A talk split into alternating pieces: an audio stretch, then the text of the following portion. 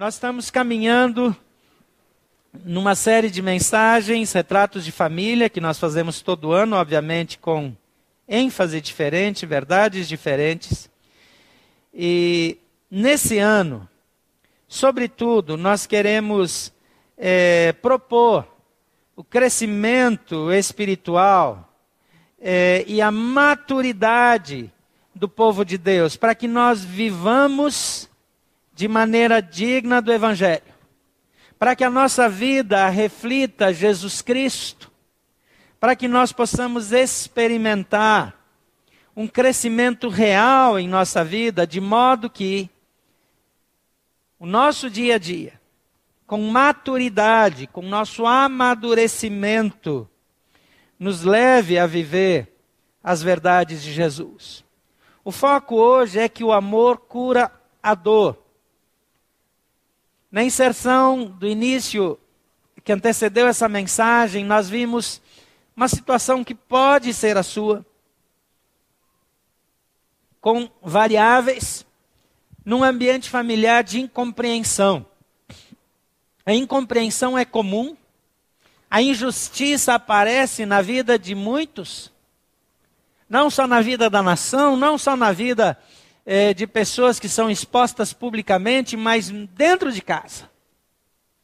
Mas a nossa oração é que nós cresçamos a ponto de amar e não desenvolver reações a partir da dor, a partir de um coração ferido, mas temos a capacidade de olhar para as necessidades dos outros, para a dor dos outros, para compreendê-las e viver de uma maneira saudável. O pano de fundo dessa série é 1 Coríntios 13, 4 a 7, que traz uma declaração extraordinária sobre o que de fato é amor. E falando do amor, o apóstolo Paulo diz que o amor é paciente, o amor é bondoso, não inveja, não se vangloria, não se orgulha, não maltrata, não procura os seus interesses, não se ira facilmente, não guarda rancor. O amor não se alegra com a injustiça, mas se alegra com a verdade. Tudo sofre, tudo crê, tudo espera e tudo suporta. Amar assim é difícil demais, só é possível com a intervenção divina em nossa vida. É uma questão de maturidade. É uma questão de amar apesar de. Como continuar orando a Deus para abençoar as autoridades, como a Bíblia ensina, quando nós não sabemos em quem nós podemos confiar? Como é, continuar tratando bem uma pessoa que nos trata mal, como a esposa ama o marido que não a compreende, que é ríspido demais, como o marido continua amando a esposa que é dura, insensível, como é, os pais amam os filhos, os filhos os pais quando não se entendem, como aqueles que formaram famílias fora do convencional, que não vivem junto, que não têm tempo de convivência, conseguem entender uns aos outros. A dor muitas vezes nos faz tratar as pessoas com rispidez. Pessoas feridas ferem. Pessoas que se machucaram, machucam outras. Mas há um caminho para a cura da dor através do amor. Jesus tem uma experiência pessoal de dor. Em Mateus, no capítulo 14, versículo 13 a 23, nós vemos Jesus recebendo a notícia da morte de João Batista. João Batista era primo de Jesus, mas era também alguém muito ligado a ele pela questão ministerial e vocacional. Assim como Jesus, João foi preparado é, para exercer um ministério de preparação para a chegada do Messias. Jesus vem numa situação toda especial, num nascimento virginal, etc. Mas João, ele foi preparado por Deus para anunciar que o Messias chegou. Foi o primeiro testemunho, foi o primeiro que disse: Olha, chegou o Messias. A declaração pública foi de João. E exatamente por causa disso ele é morto. E é morto de uma forma vil, é decapitado durante uma festa, numa ordem de um rei embriagado, bêbado. A cabeça dele é servida numa bandeja, é, é um ritual é, é, horrendo. Jesus recebe essa notícia e ele. A Bíblia diz que ele era 100% humano e 100% Deus. Ela não diz isso assim, mas mostra isso nos seus ensinamentos. E nesse lado humano, Jesus tem dor, tem tristeza, tem frustração. E uma das coisas que a sabedoria ensina é que quando nós estamos muito frustrados, muito machucados, quando nós estamos muito abalados, é tempo de silêncio, é tempo até de nos afastarmos um pouco dos outros, porque quando a gente fica muito perto, às vezes a gente fala coisas que não deve, que se arrepende depois. E Jesus, ele naturalmente, ele sai de perto das pessoas e ele vai na direção, pega um barco, passa um pedaço de barco ali no mar da Galileia e ele começa a subir um monte onde ele quer ficar sozinho, estar com o Pai. Mas o texto diz que lá de cima ele olha e ele vê que as multidões vêm seguindo ele pela praia. E depois vem na direção para onde ele foi, porque deu para ver para onde ele foi. Então, ele olha para aquelas pessoas e, e, e de longe de onde ele olha, as pessoas, por causa da distância, parecem pequenas, né? E, e parece uma visão de um rebanho de ovelhas. Só que quando se via um rebanho de ovelhas, de longe se via destacado mais à frente o pastor. E o que ele vê é aquelas pessoas se movimentando como um rebanho de ovelhas sem pastor.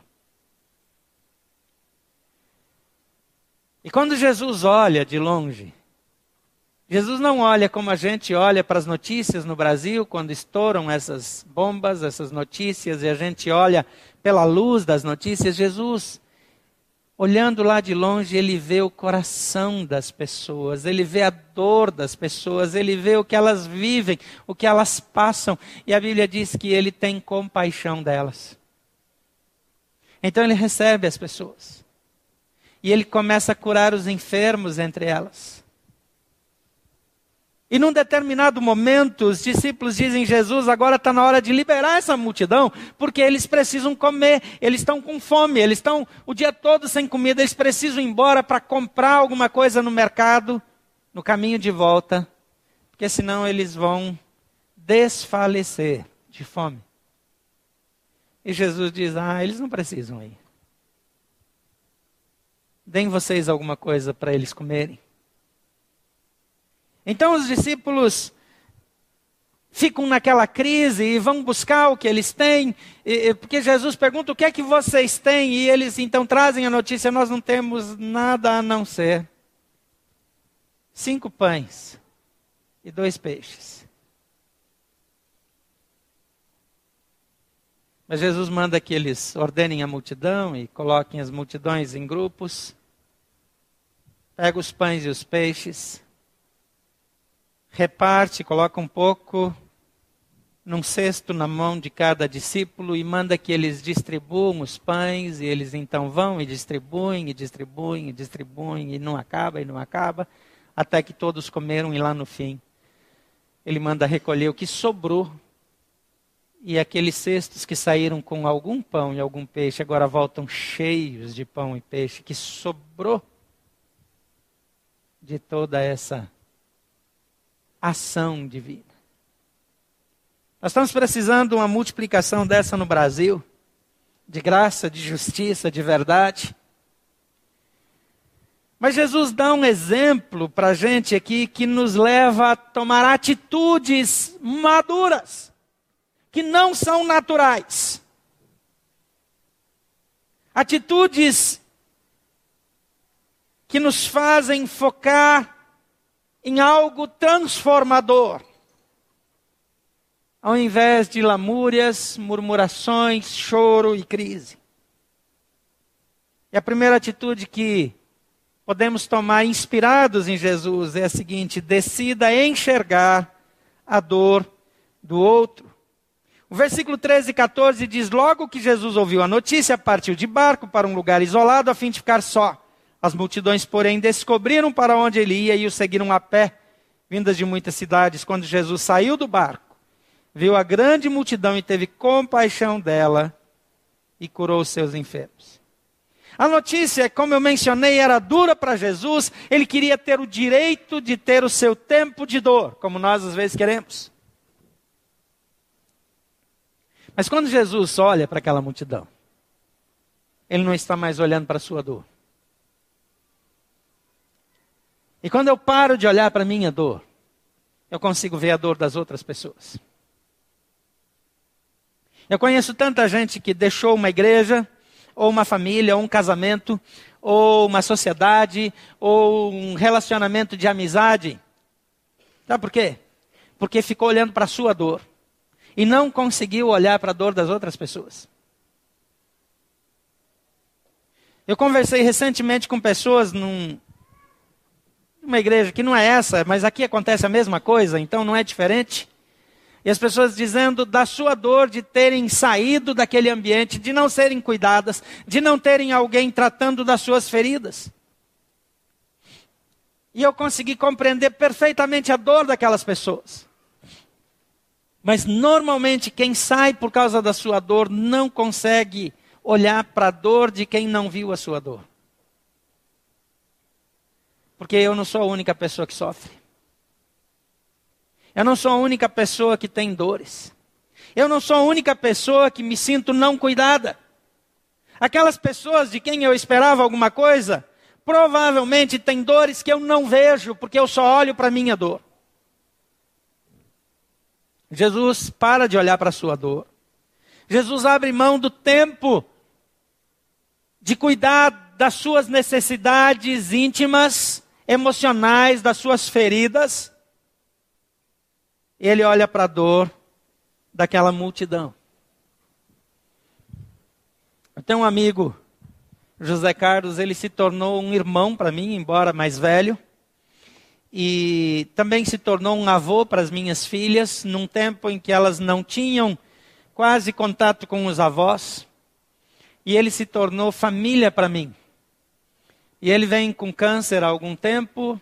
Recentemente, ah, na semana retrasada, numa crise respiratória aguda, ele fez uma parada cardíaca e ficou aí uns 15 minutos, pelo menos, é, morto até que fizeram a ressuscitação. Então, com a falta de oxigenação, mesmo depois que é, tiraram a sedação, ele continuou em coma e com sintomas que não dá para medir agora, de lesão cerebral importante, com probabilidade de não acordar mais. A, a opinião médica é que talvez ele vai ficar assim até fazer uh, um um outro problema qualquer e ia a óbito.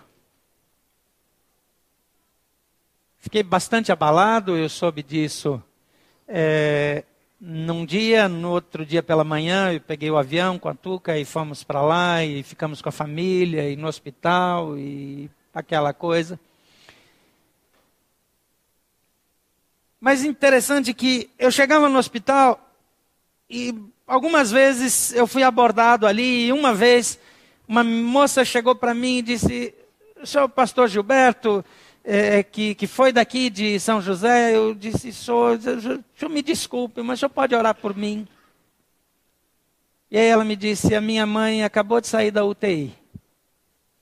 E a médica está suspeitando, ela não disse isso, mas pelo que ela descreveu, a médica está suspeitando que a mãe está com câncer. Acabou de sair para a UTI para o quarto. Mas enquanto a mãe estava na UTI, o pai infartou. Então o pai está infartado em outro hospital e a mãe está aqui saindo da UTI com possibilidade de câncer e, e, ela estava ali tão fragilizada naquele corredor de hospital e disse: pode orar por mim. E eu disse, como que eu não posso orar? Como que eu não posso me compadecer? Ou como, como eu posso não me compadecer? E assim eu encontrei pessoas quase todo dia no hospital que vieram com uma história um pouco diferente, mas de dor. E encontrei pessoas em outro contexto, na padaria e no supermercado, e cada um com a sua dor, com a sua ferida.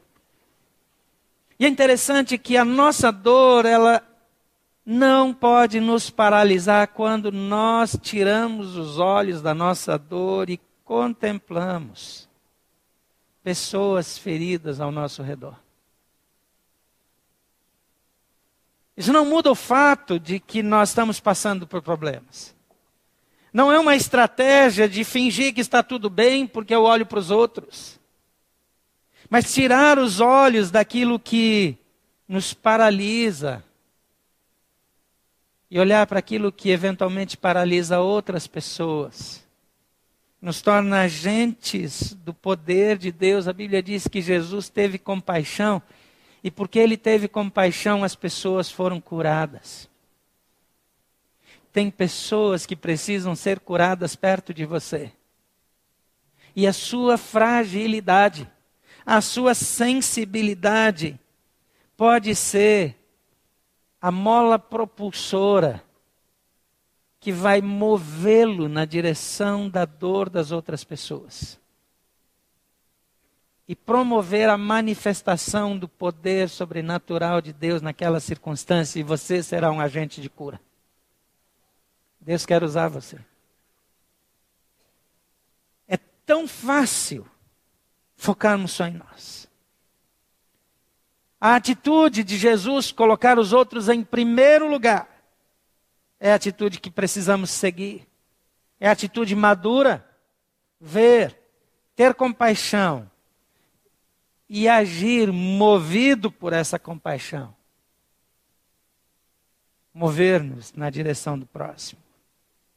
Segunda coisa, decida ser um instrumento para o agir de Deus. O texto diz que ao entardecer, os discípulos foram até ele e disseram: Esse lugar é isolado. Já está ficando tarde, mande as multidões embora para que possam ir aos povoados e comprar comida. Não há necessidade, disse Jesus. Providenciem vocês mesmos alimento para elas. E eles responderam: Temos apenas cinco pães e dois peixes.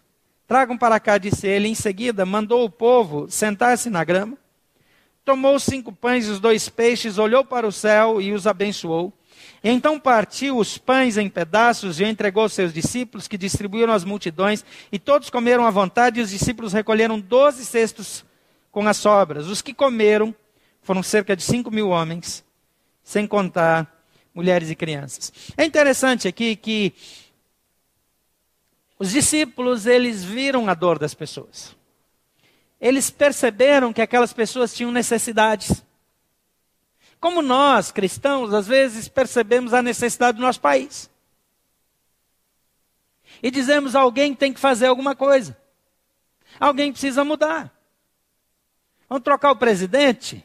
Vamos colocar outra pessoa? Vamos mudar os deputados? Vamos trocar os senadores? Vamos botar fogo em tudo? Enfim.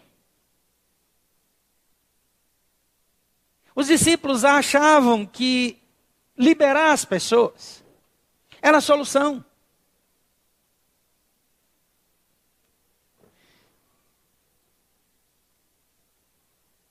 A solução não é trocar pessoas, nem para o Brasil. A solução não é transferir a responsabilidade, a, a solução é assumir a responsabilidade. Se você está chocado com os escândalos que aparecem no Brasil, espera para saber o que acontece aqui em Brasília. Não estou falando de em Brasília no sentido do governo federal, dos deputados, eu falo aqui do nosso governo local o mar de lama, que a nossa estrutura local é impensável, indizível. E nós dizemos: ah, alguém tem que fazer alguma coisa.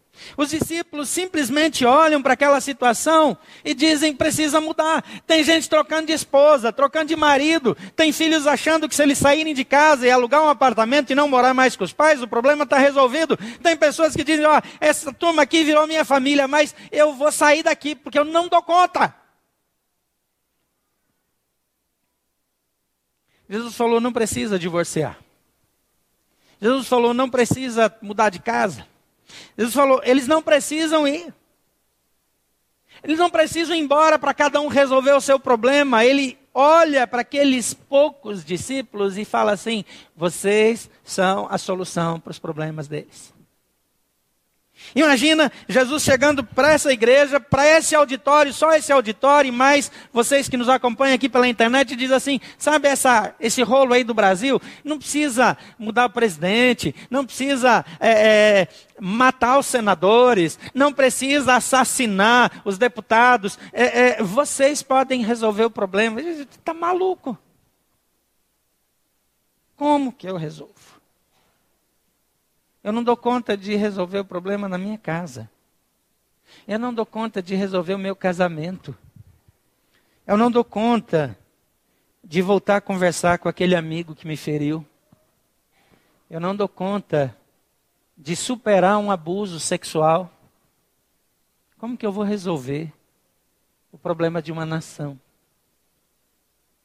Jesus simplesmente diz para os discípulos: vocês podem resolver. Há duas atitudes claras aqui. A primeira, ela é sensível. A primeira é uma percepção da realidade.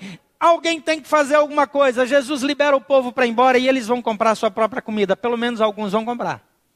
Alguns ainda vão passar fome, mas nem todos. Mas a atitude de Jesus é: vamos resolver aqui? Há uma diferença no olhar dos discípulos e no olhar de Jesus. Os discípulos são sensíveis, os discípulos veem a necessidade, mas os discípulos partem da escassez. Aqui não tem comida, aqui só o que tem são cinco pães e dois peixes, aqui não tem mercado aberto, aqui não tem solução, então vamos liberar o povo. Eu posso olhar assim para o Brasil, eu posso olhar assim para a minha família, seja a família brasileira, seja a minha família mais próxima. É Jesus parte da abundância. O que vocês têm? Os discípulos dizem e partem do que não tem.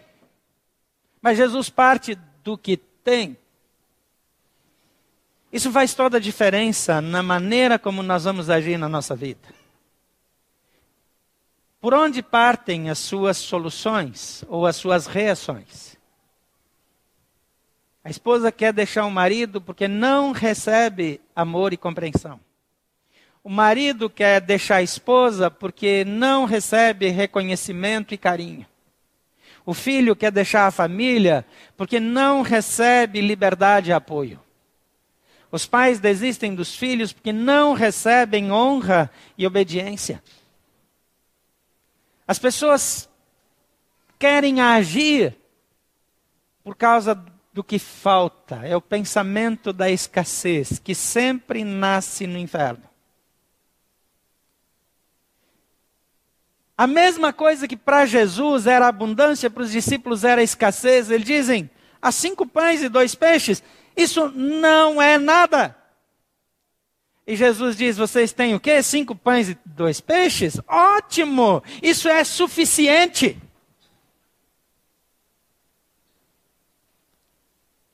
No alto de Páscoa a gente canta: Quem tem Jesus não tem falta de nada. Nessa cena. Porque aquilo que é insuficiente aos olhos humanos é matéria-prima para que o milagre aconteça em qualquer ambiente de escassez. Então Jesus diz: tragam isso. E porque Jesus olha a partir da abundância a necessidade daquelas famílias é suprida. Às vezes os pais querem deixar a responsabilidade para o ensino dos filhos para a escola, a educação cristã para a igreja. Alguns até propõem que o Estado assuma isso. Mas Jesus diz: daquilo que você tem, toma, que é o suficiente. Como nós vamos abençoar o Brasil? Usando aquilo que Deus nos deu, aquilo que está na sua mão agora. Sabe aquele lugar, aquela posição que você está? talvez só represente cinco pães e dois peixes diante da crise. E você sendo instrumento para a resolução da crise, talvez seu nome nunca vá aparecer nos jornais.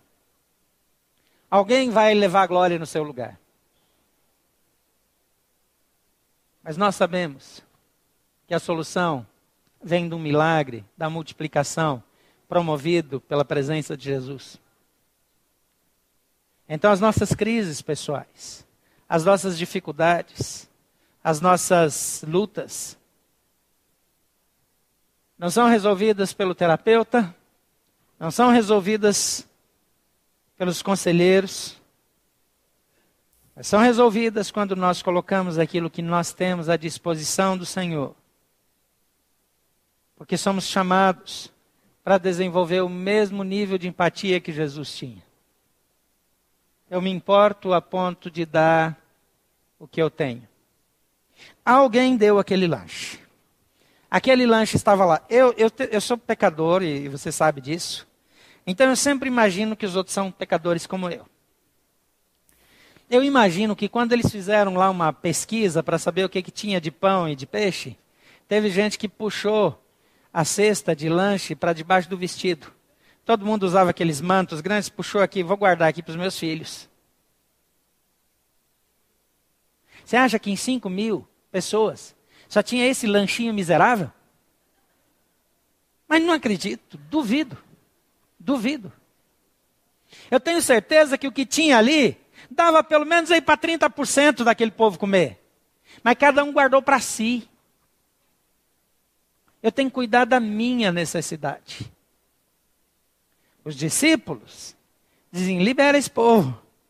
Que aí sozinho, cada um quem trouxe seu lanche, come, quem não trouxe, compra, quem não comprou, morre. Mas fazer o que? Alguns morrem.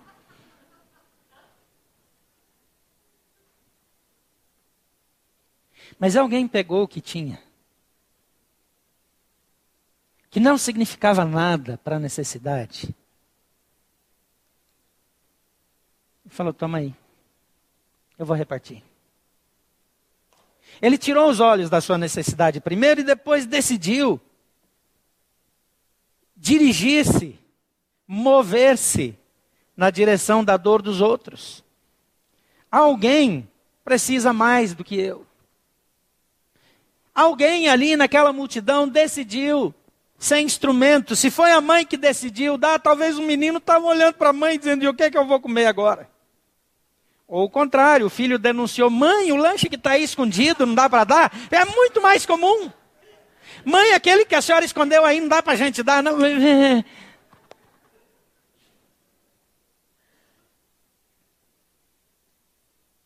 Os meninos falam, né? Deus nos convida a sermos resposta. Mas a gente sempre quer receber. Eu falei na primeira mensagem da série que eu tenho absoluta convicção. Essa pesquisa é minha, não é pesquisa, é, é, é constatação que não tem valor científico. Que 90% de todos os divórcios que eu acompanhei, eles aconteceram não por causa das diferenças, não por causa dos problemas, mas por causa da imaturidade de um dos cônjuges ou dos dois. E o que é isso? É quando eu olho só para a minha dor, quando eu quero a minha cura, quando eu vejo os meus problemas e as minhas dificuldades. Aqui Jesus nos chama a tomarmos uma decisão. Ser instrumento para agir de Deus. Isso faz toda a diferença. Em terceiro lugar, decida buscar consolo em Deus. Veja bem, você ainda é um ser humano. Não esqueça disso. Nós devemos olhar para a necessidade dos outros, depois nós devemos nos dispor a ser a resposta para a necessidade dos outros. Nós devemos mudar o pensamento da escassez para o pensamento da abundância. Nós precisamos olhar para aquilo que Deus nos dá e não para aquilo que nós achamos que nos falta. Tudo isso está correto. O problema é que às vezes a gente faz isso e age como se nós não tivéssemos necessidades. E aí abre um outro buraco. Porque então nós somos sempre a solução, nós somos sempre a resposta, nós sempre entendemos os outros, mas não entendemos que nós mesmos somos frágeis. Jesus, o Filho de Deus, ok, 100% homem, mas 100% Deus, aquele que tinha todo o poder, veja como ele age aqui. Logo em seguida, Jesus insistiu com seus discípulos que voltassem para o barco e atravessassem até o outro lado do mar, enquanto ele despedia as multidões. Ele já foi se livrando dos discípulos. Os mais íntimos são os que mais dão trabalho. Então ele já foi se livrando deles logo. Se vão indo, vão indo, vão indo. E ele vai despedindo da multidão, vai abençoando mais um, faz mais um milagre aqui, vai, abençoa mais um, dá mais uma orientação ali. Depois de mandá-las para casa, Jesus subiu sozinho ao monte, a fim de orar. E quando anoiteceu, ele ainda estava ali, sozinho. Todo mundo precisa parar de vez em quando. Todo mundo precisa cuidar de si. Mas Jesus não é alguém que para para cuidar de si e ficar chorando num canto. Ele vai ao encontro do Pai. O ambiente de cura para minha vida, para minha alma, não é um casamento arrumadinho, não é uma vida financeira arrumadinha, não é o presidente que eu escolhi, não é o deputado que eu queria, não é o país com nível econômico que eu sonho. A cura para minha alma é a presença do meu Pai. Todos que poderiam dar a sensação de conforto para Jesus foram despedidas. Porque ele sabe que o que ele precisa está no Pai. Onde é que você trata das suas feridas? Durante esses dias de crise, nós imediatamente começamos a mandar convite para pessoas do Brasil inteiro para participarem de um movimento de oração em favor do Brasil. Mais ou menos 10% de todos responderam positivamente. Os outros ou ignoraram ou disseram eu não posso. Porque mesmo nas crises nós resistimos ir para Deus. Nós agimos como se as coisas fossem se resolver porque sim, ou pelo nosso esforço.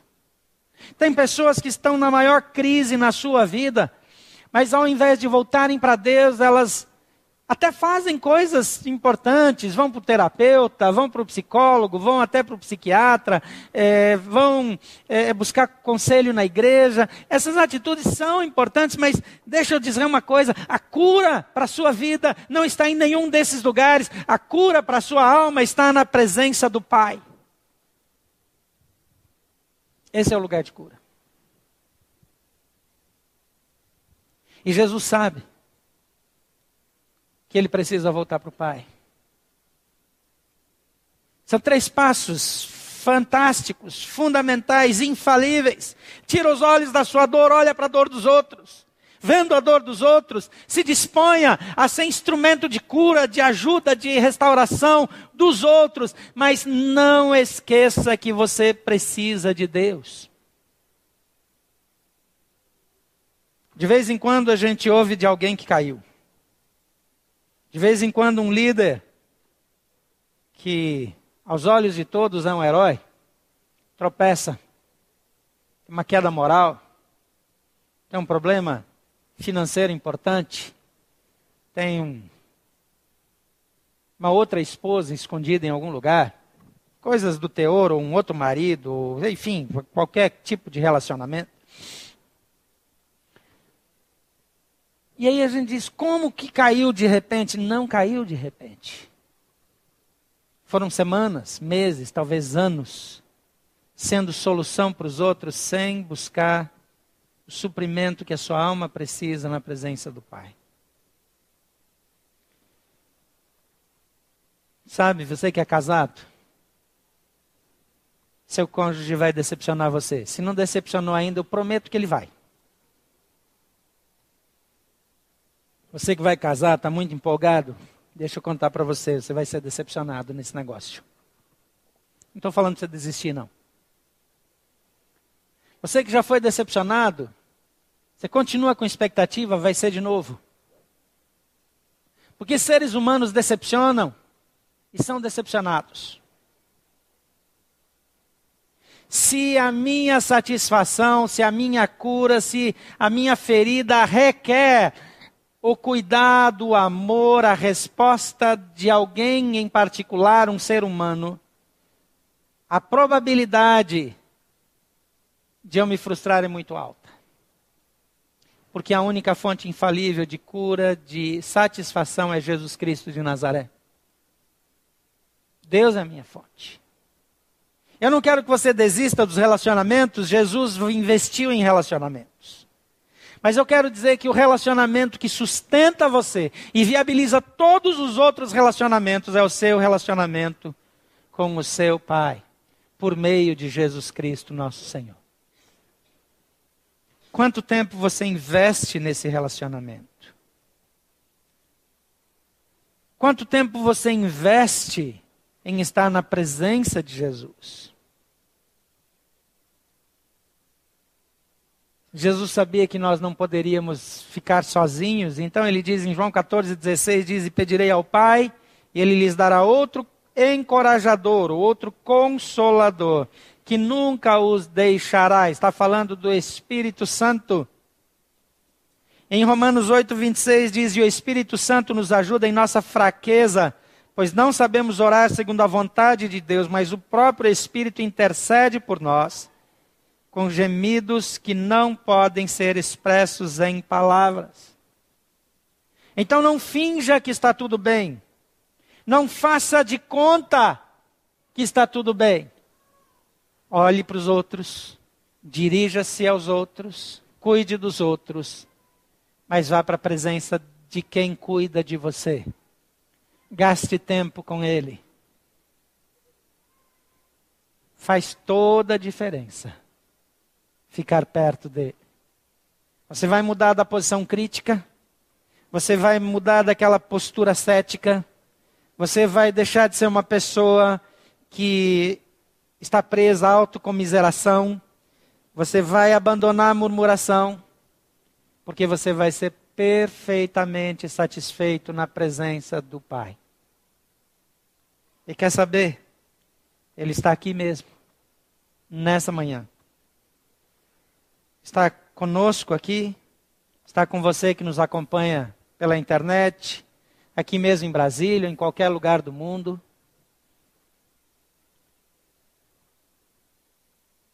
a presença de Jesus, por meio do seu Espírito, é a resposta para a nossa dor.